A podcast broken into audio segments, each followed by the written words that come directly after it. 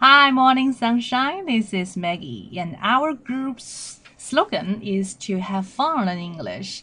玩着虐口语哈，大家如果想要跟我们一起来学习英文的话呢，可以加我的微信三三幺五幺五八幺零。我们立志让大家抱着兴趣，更好的来提高自己的一个学习哈。好，来看一下今天一个有关于医疗场景的必备词汇。chin, eyes, nose, mouth, ear, neck, jaw, illness.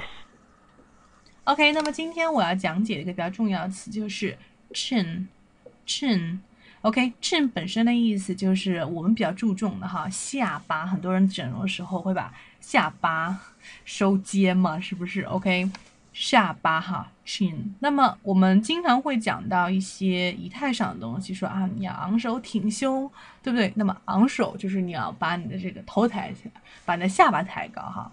所以说这边会有一个啊延伸的一个词组叫做 chin up，chin up 就表示是什么？振作起来啊，振作起来，这个大家可以记一下。那其他都是人体上的一些什么五官上的啊这种器官了。好的，看一下昨天的一个学习内容，九十七天的，我不得不取消明天和你的约会。那么。约会的说法还记不记得呢？好的，那么如果大家跟我们一起学习，在这个单词群里面打卡的话呢，打卡四天就可以获得我们的口语公开课的收听的一个机会哈，而且是 free 啊，free of charge。All right, so see you soon. Have fun in English.